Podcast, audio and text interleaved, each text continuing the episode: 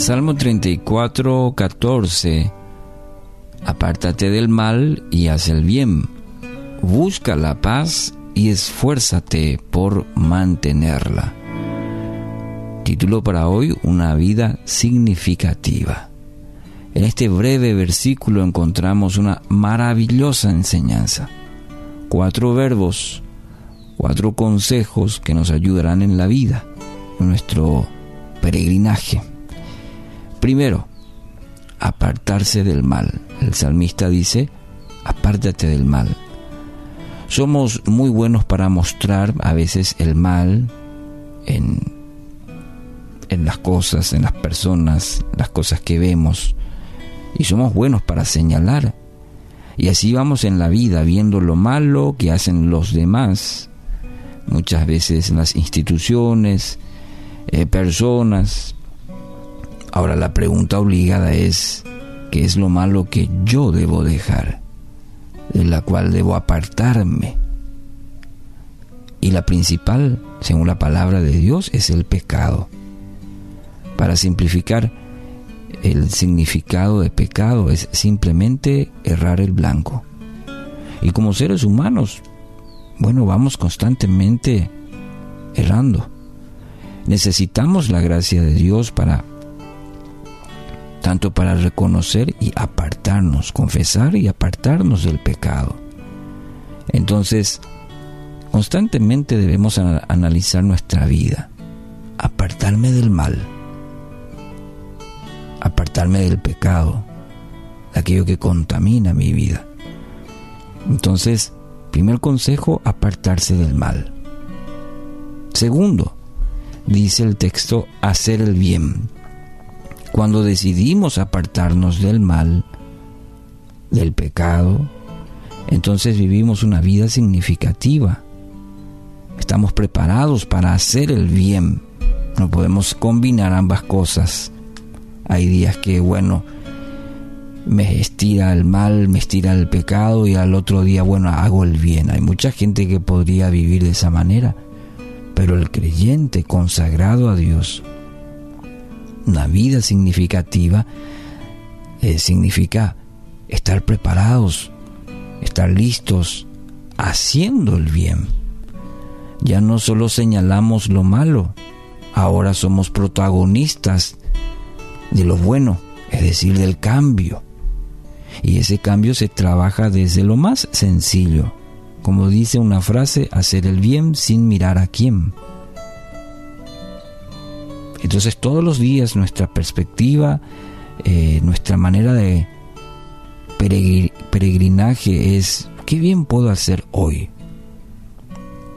Y el mayor beneficiario de ello, ¿quiénes son? Es uno mismo. Eh, hay varios pasajes que nos hablan sobre el beneficio eh, justamente de hacer el bien. Entonces el salmista, el segundo consejo dice, haz el bien hoy seguro tendrás oportunidades de hacer lo correcto, de hacer el bien, tanto para Dios, para contigo mismo y también para los demás.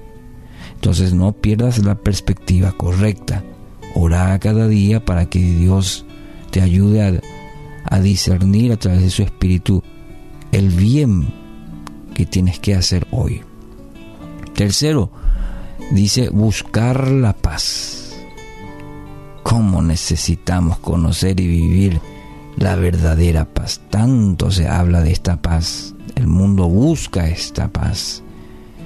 No habrá ningún ser humano que no aprecie una paz. Pero la paz verdadera.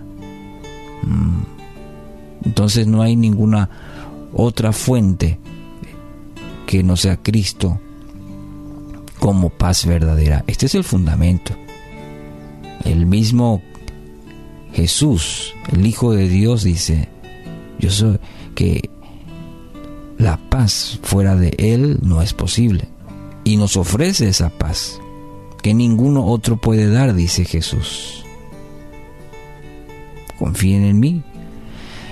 Y encontramos en, en los evangelios, encontramos en Jesús mismo y en toda la palabra esa paz verdadera les dejo un regalo, dice Juan 14, 27. Jesús dice, les dejo un regalo, paz en la mente, en el corazón y la paz que yo eh, doy es un regalo, es un regalo que el mundo no puede dar. El mundo no te va a dar las cosas materiales, el buen nombre, el estudio, la reputación, lo que quieras, no te va a dar. No se, no se turben, no se angustien ni tengan miedo. Palabras de Jesús. Y te dice hoy, yo te doy un regalo que el mundo no te va a dar. Paz en la mente y en el corazón. Qué precioso.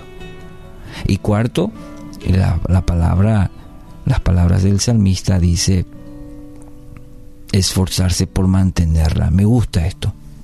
Esto significa que todo lo anterior nos va a costar, que va a requerir esfuerzo, que va a requerir sacrificio. La vida cristiana es así, no es una vida fácil, una vida de... todo es un... Es una carrera, como dice el apóstol Pablo, de resistencia, de resistencia. Ahora, todo lo anterior que hablamos de la paz, de hacer el bien, de apartarse del mal, hay que esforzarse por mantenerla, dice.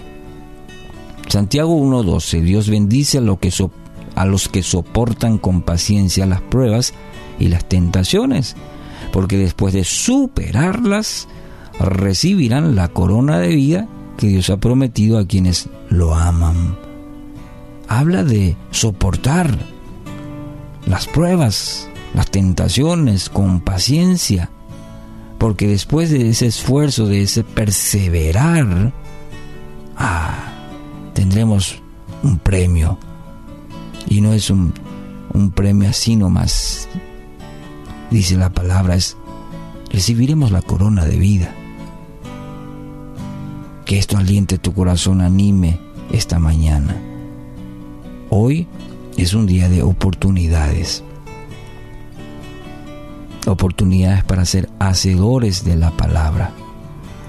Te repito una vez más el texto, ¿sí? Para que puedas seguir meditando. Apártate del mal y haz el bien. Busca la paz y esfuérzate por mantenerla.